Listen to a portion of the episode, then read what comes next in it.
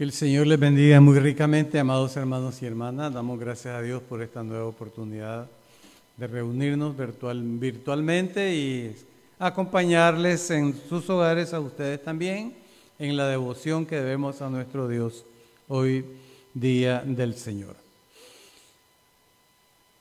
Pedimos, Señor, tu unción, tu inspiración, que este mensaje sea de bendición para todos, que tu palabra nos hable y nos alimente. Por Cristo Jesús. Amén. Bueno, hermanos, estamos en el mes de la patria, el mes de septiembre, y es bueno que nos inspiremos en la palabra de Dios acerca de lo que es la patria. Por eso he titulado este mensaje Las dos patrias porque nosotros los creyentes, nosotros los que hemos aceptado a Jesucristo como nuestro Señor y nuestro Salvador, desde ese hermoso momento en que hemos rendido nuestras vidas al Señor, recibimos la promesa de una segunda patria. Vamos a ver qué nos dice la palabra del Señor a ese respecto. Y quisiera referirme a dos grandes hombres, dos grandes héroes de la fe, que entre muchos otros que hay en la palabra de Dios se destacan, precisamente porque fueron hombres de fe, porque fueron hombres que se encontraron con Dios, abrieron sus corazones, sus vidas a Él, cumplieron una misión hermosa y por consiguiente recibieron una segunda patria, la patria celestial. Es importante que nos fijemos en la vida de estos dos hombres y en la de muchos miles siervos del Señor que han sido y serán todavía en la historia de este mundo, que la primera patria que el Señor les da no es en sí misma un fin para estos hombres sino que se constituyó en un medio para cumplir a la vez una misión que Dios les había entregado y que nos ha entregado a todos. Podríamos hablar entonces de que además de dos patrias, dos hombres, también existe una misión por consiguiente, podríamos hablar también de un subtítulo que yo lo pondría de la siguiente manera, tierra, misión y ciudadanía. Adicional a la hermosa lectura bíblica que ya se dio lectura, que habla de cómo Abraham fue escogido por Dios para ser el padre de una gran nación, el dueño de una gran patria un gran privilegio que Dios le dio a este hombre.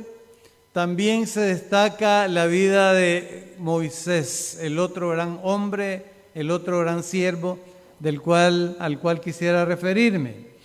Y entonces quisiera leer también una segunda lectura bíblica que se encuentra en em, Hebreos, ahí mismo en Hebreos 11, del 24 al 27.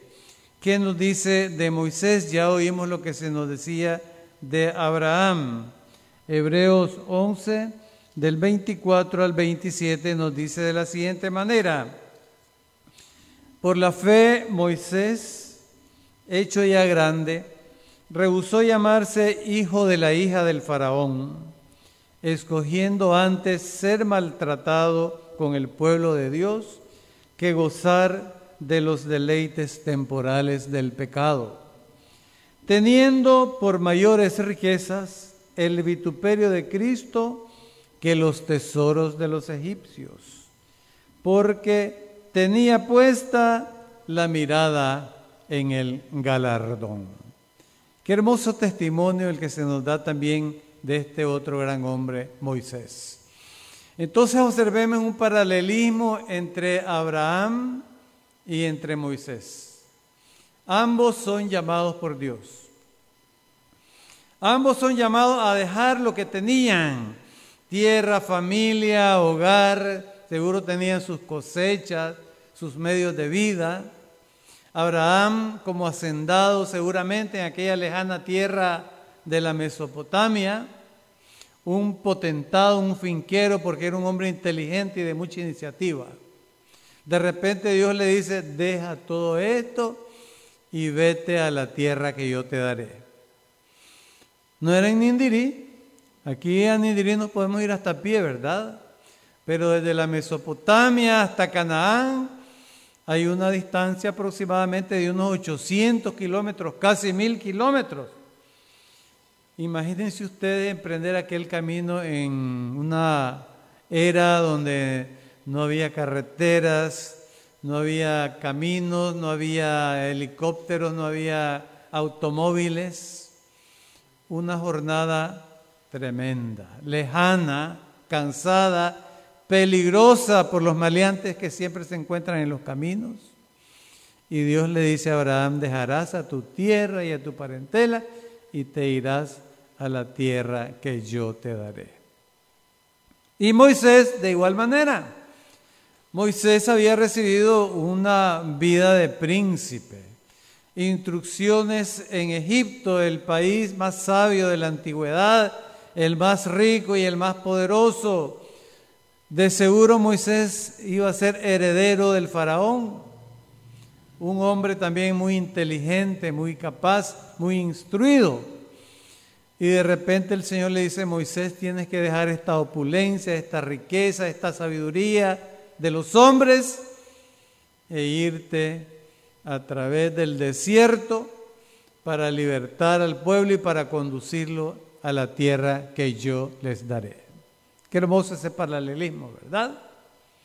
Y aquellos dos hombres llenos de fe y llenos de confianza en Dios, puestos los ojos en Dios, aceptaron aquel desafío y dejaron todo lo que tenía, lo que tenían y emprendieron uno el camino a través de una lejana, larga y cansadora travesía, el otro a través del desierto seco, árido y sin ánimos de vida, cumpliendo el llamado y el mandato que Dios les daba.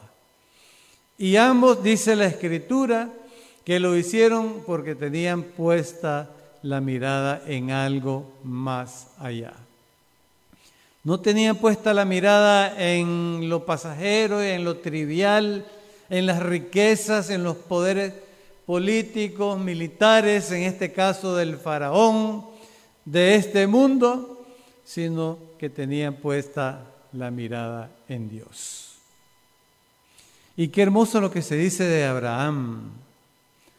Dice que menospreció los dolores y sufrimientos de este mundo, los eh, menesteres, eh, las cortedades, los déficits de este mundo, porque iba en busca de una ciudad una patria nueva que no es hecha por manos de hombres, sino hecha por manos de Dios.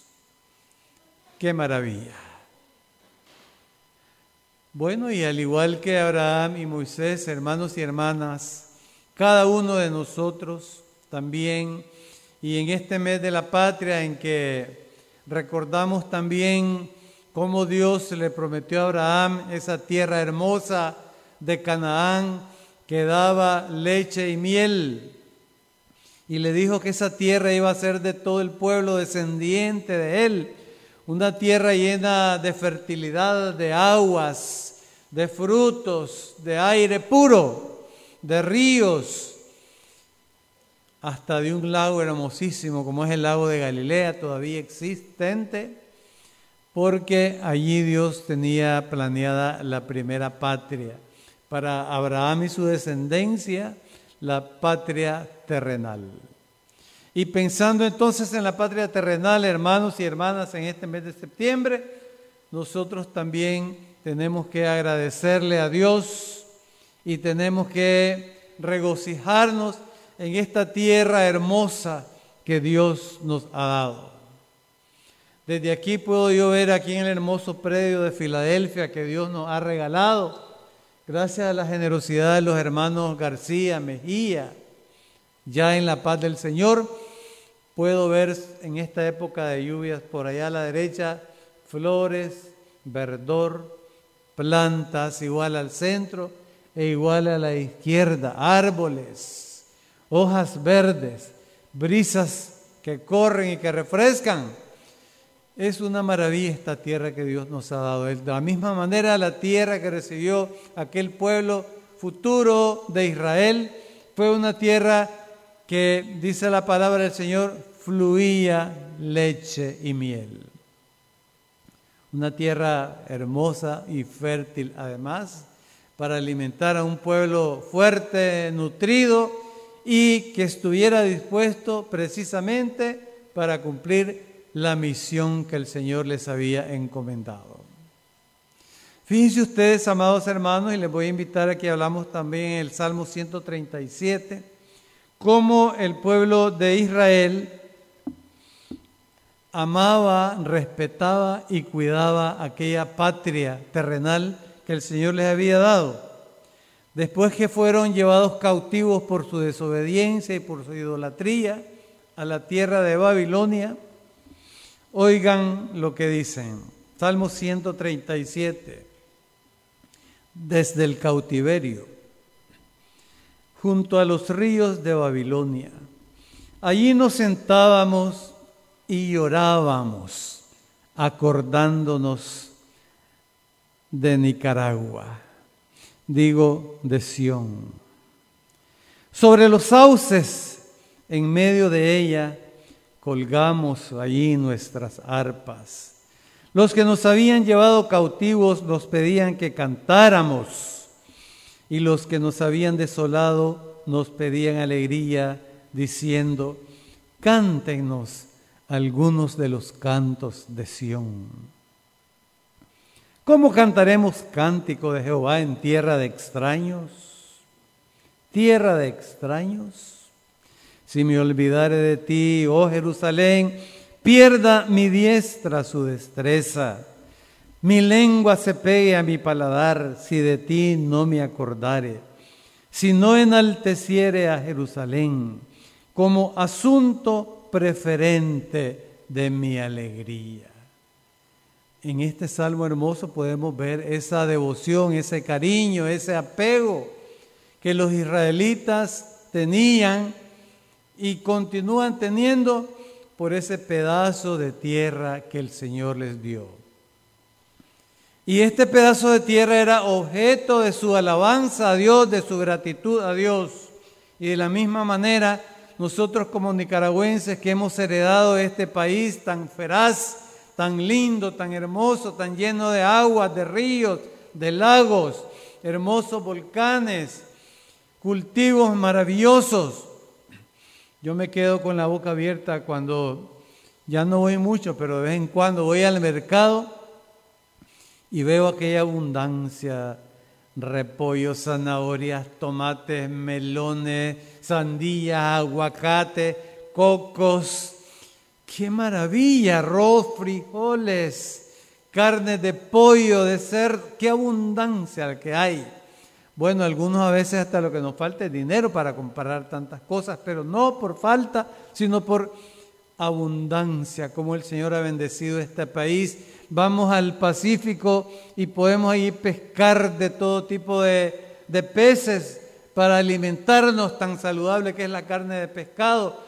Vamos al otro lado de Nicaragua y estamos en el Atlántico y también allí podemos pescar camarones, langostas, pulpos y todo tipo de peces para alimentarnos y aún hasta para exportar. Es un país que es una maravilla, hermanos, y cómo no, al igual que el pueblo de Israel, decir que tenemos que amar, estimar y apreciar a este, a este país, a esta patria terrenal que el Señor nos dio en el mes de septiembre y doblar nuestras rodillas y decirle al Señor, Señor, cuánto te agradecemos por tus maravillas, por las bendiciones que has derramado sobre tu pueblo. Y recordemos que la gratitud es un gran don que nosotros tenemos que tributarle a Dios porque cada día Él nos bendice y nos provee de los alimentos y de los medios que necesitamos. Pero repito, no para hacerlos un fin en sí mismos, sino para cumplir una misión hermosa que el Señor nos ha encomendado, al igual que le encomendó aquella misión a Abraham de ser el padre de una gran nación y de ser el canal para hacer una bendición a todas las naciones de la tierra. Al igual que a Moisés le encomendó ser el caudillo, el líder de una liberación grandiosa en contra de un imperio superpoderoso como era el de Faraón en aquel tiempo, en lo militar, en lo social, en lo económico, y levantarle el puño a ese imperio, solo se podía por mandato de Dios y por compañía de Dios, porque esa misión es encomendada por Dios y Dios está presente cada día en la vida de Abraham, en la vida de Moisés, en la vida de la iglesia, en la vida de cada uno de los creyentes, para llevarnos adelante y ocupar esta patria terrenal, para seguir adelante en cumplimiento del camino del desierto, del camino tremendo que hay, para llegar a la patria celestial. Moisés dirigió al pueblo y lo dejó en las puertas de la tierra prometida. Abraham fue fiel, tuvo fe y confianza en Dios y llevó a sus hijos Isaac y Jacob a habitar en aquella tierra lejana, pero confiando en Dios para echar ahí la semilla de aquel pueblo de Israel que iba a ser también la puerta de entrada de Jesucristo el niño, Jesucristo el Dios, Jesucristo el Señor, de toda la iglesia para inundar el mundo con la fe, la llama de la esperanza de Dios, rumbo a la segunda patria. Porque la primera patria es instrumento y herramienta para el camino hacia la segunda patria, la patria celestial que Cristo Jesús vino a inaugurar con su nacimiento hermoso en el pueblo de Belén. Y el Señor Jesucristo, hermanos y hermanas, nos enseña también que esta patria terrenal es en efecto un instrumento para llegar a la patria celestial. Recordemos cuando ya el Señor estaba por partir después de haber cumplido su misión terrenal, que se acercaron los discípulos a Él y le preguntaron, pero Señor, ¿qué pasó entonces? ¿Qué pasó con... Eh, que eras el rey que venía a derribar a estos imperialistas y a devolverle a Israel el poder político, el poderío económico, el poderío en todo el mundo para ser el que mande y el que domine y controle las riquezas de este mundo. Y el Señor le dijo, mi reino no es de este mundo. Mi reino no es de este mundo. Juan 18, 36.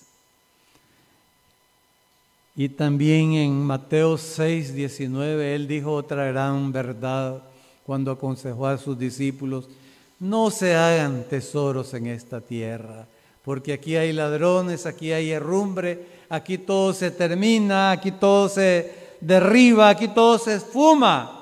No se hagan tesoros en esta tierra porque aquí todo es temporal y pasajero y se cae. Todo lo que empieza aquí se termina. Háganse tesoros en el cielo, donde allí no hay ladrones que minen, no hay corrupción, no hay herrumbre, no hay fin. Todo es eterno y todo es maravilloso. Entonces ese consejo del Señor, hermanos y hermanas, esa que esta primera tierra, esta primera patria, que el Señor nos da, no la hagamos objeto de idolatrías, no la hagamos objeto de adoración. Hay quienes piensan que la tierra de Jerusalén y toda la tierra de la Palestina es un ídolo al cual, al que al cual hay que estar alabando. O piensan que tener terrenos, tener fincas, tener mansiones, casas a la orilla del mar es el objetivo de la vida o cuentas bancarias o cualquier otra riqueza terrenal y dedican toda su vida, todos sus esfuerzos, todos sus entusiasmos a cosechar riquezas y a cosechar todo tipo de posesiones. y por amor a esta primera y pasajera patria, se olvidan de esa segunda patria que no se termina, que no se marchita, que no se acaba, que no se la roban y que es eterna y que brilla eternamente y para siempre, no a la luz de faros ni de bujías eléctricas, ni de soles terrenales y materiales, sino a la luz de Dios, inmarcesible, inmarchitable, inagotable, inacabable, hermosa e inagotable, luz de Dios, esa ciudad de la cual dice el libro de Hebreos, que es la ciudad no hecha por arquitectos humanos, sino por Dios mismo, el arquitecto divino, perfecta, limpia, diáfana, eterna, a la cual llegaremos todos si verdaderamente nos entregamos al Señor y recibimos esta primera patria como el instrumento, el medio para predicar su evangelio de salvación y de perdón a toda persona y de esa manera encaminarnos como Moisés y como Abraham a esa ciudad hermosa, a esa ciudad celestial, a esa patria nueva, eterna y bella que Dios ha prometido a todos aquellos que reciben la misión, la cumplen con cabalidad y con fidelidad, tal como Abraham y como Moisés, para un día esa puerta generosa se abra y ahí esté el Señor esperándonos con sus brazos abiertos. Por eso dice ahí mismo en el libro de los Hebreos, en el capítulo 12 y versículo 2, de la siguiente manera, Hebreos 12, capítulo 2, versículo, capítulo 12, versículos 1 y 2. Por tanto, nosotros también, teniendo en derredor nuestro tan grande nube de testigos, despojémonos de todo peso y del pecado que nos asedia y corramos con paciencia la carrera que tenemos por delante puestos los ojos en Jesús, el autor y consumador de la fe. Ya nos había hablado de quién fue Moisés y de lo que hizo y de lo en quién confió. Ya nos había hablado de Abraham, quién fue lo que hizo y en quién confió. Y ahora dice, así como Abraham, así como Moisés, nosotros también sigamos esa carrera que tenemos por delante, esa misión que el Señor nos ha encomendado de tener vidas apegadas al mandato de Dios, que brillen cada día como faros, que sean sal en medio de la tierra, que cumplamos esa misión preciosa que el Señor nos encomienda de ser buenos ciudadanos, de ser buenos padres, buenos hijos, buenos estudiantes, buenos vecinos, buenos agricultores, buenas secretarias, buenos padres de familia, buenos suegros, buenas suegras, etcétera, etcétera. Todo lo que el Señor nos encomienda todos los días, a amar, a cuidar, a limpiar este planeta, a cultivarlo, a ser ejemplos en nuestro barrio, en nuestra aula, en nuestro trabajo. Y esa misión hermosa que el Señor nos encomienda, al igual que Abraham y Moisés, cumplirla cada día y seguir adelante con fuerzas no propias de nosotros, sino las fuerzas que vienen de Cristo Jesús, quien él mismo cumplió la misión también que el Señor le encomendaba, puesto los ojos en su Padre Celestial y nosotros puestos nuestros ojos en Cristo Jesús, como nos aconseja aquí el libro de Hebreos, puestos los ojos en Jesús, el autor y el consumador de la fe. Consumador quiere decir el que la finiquitará. Porque también la fe, hermanos y hermanas, en esta primera patria es la herramienta que nos lleva, sido de la mano del Señor Jesús, hasta Él mismo. Cuando lleguemos a Él y estemos en su presencia y seamos recibidos por sus divinos brazos, ya no vamos a necesitar de la fe, porque la fe es algo que se espera pero ya cuando estemos en la presencia divina y maravillosa de Cristo Jesús, nos abrazaremos con Él y ya no tendremos nada que esperar porque ya tendremos ahí el objeto de la fe, que es llegar a Cristo Jesús y recibir la herencia que Él tiene preparada para cada uno de nosotros. Y entonces nos despediremos de la fe porque en, vez de fe lo que habrá es premio, presencia, regocijo, abrazo, cercanía, luz inmarcesible. Todo eso es lo que reemplazará a la fe que nos guía como un farol en medio de esta situación tumultuosa del mundo. Por eso nos aconseja el escritor bíblico, sigamos adelante, puestos los ojos en Jesús, el autor y el consumador de la fe. Es cierto que vivimos un mundo difícil, es cierto que vivimos un tiempo difícil con esta pandemia terrible, que también ocasiona falta de trabajo, falta de empleo, falta de medicina, falta de esperanza en muchos corazones. Y el mundo entero está agobiado por esa desesperanza y por esa incertidumbre. Es cierto.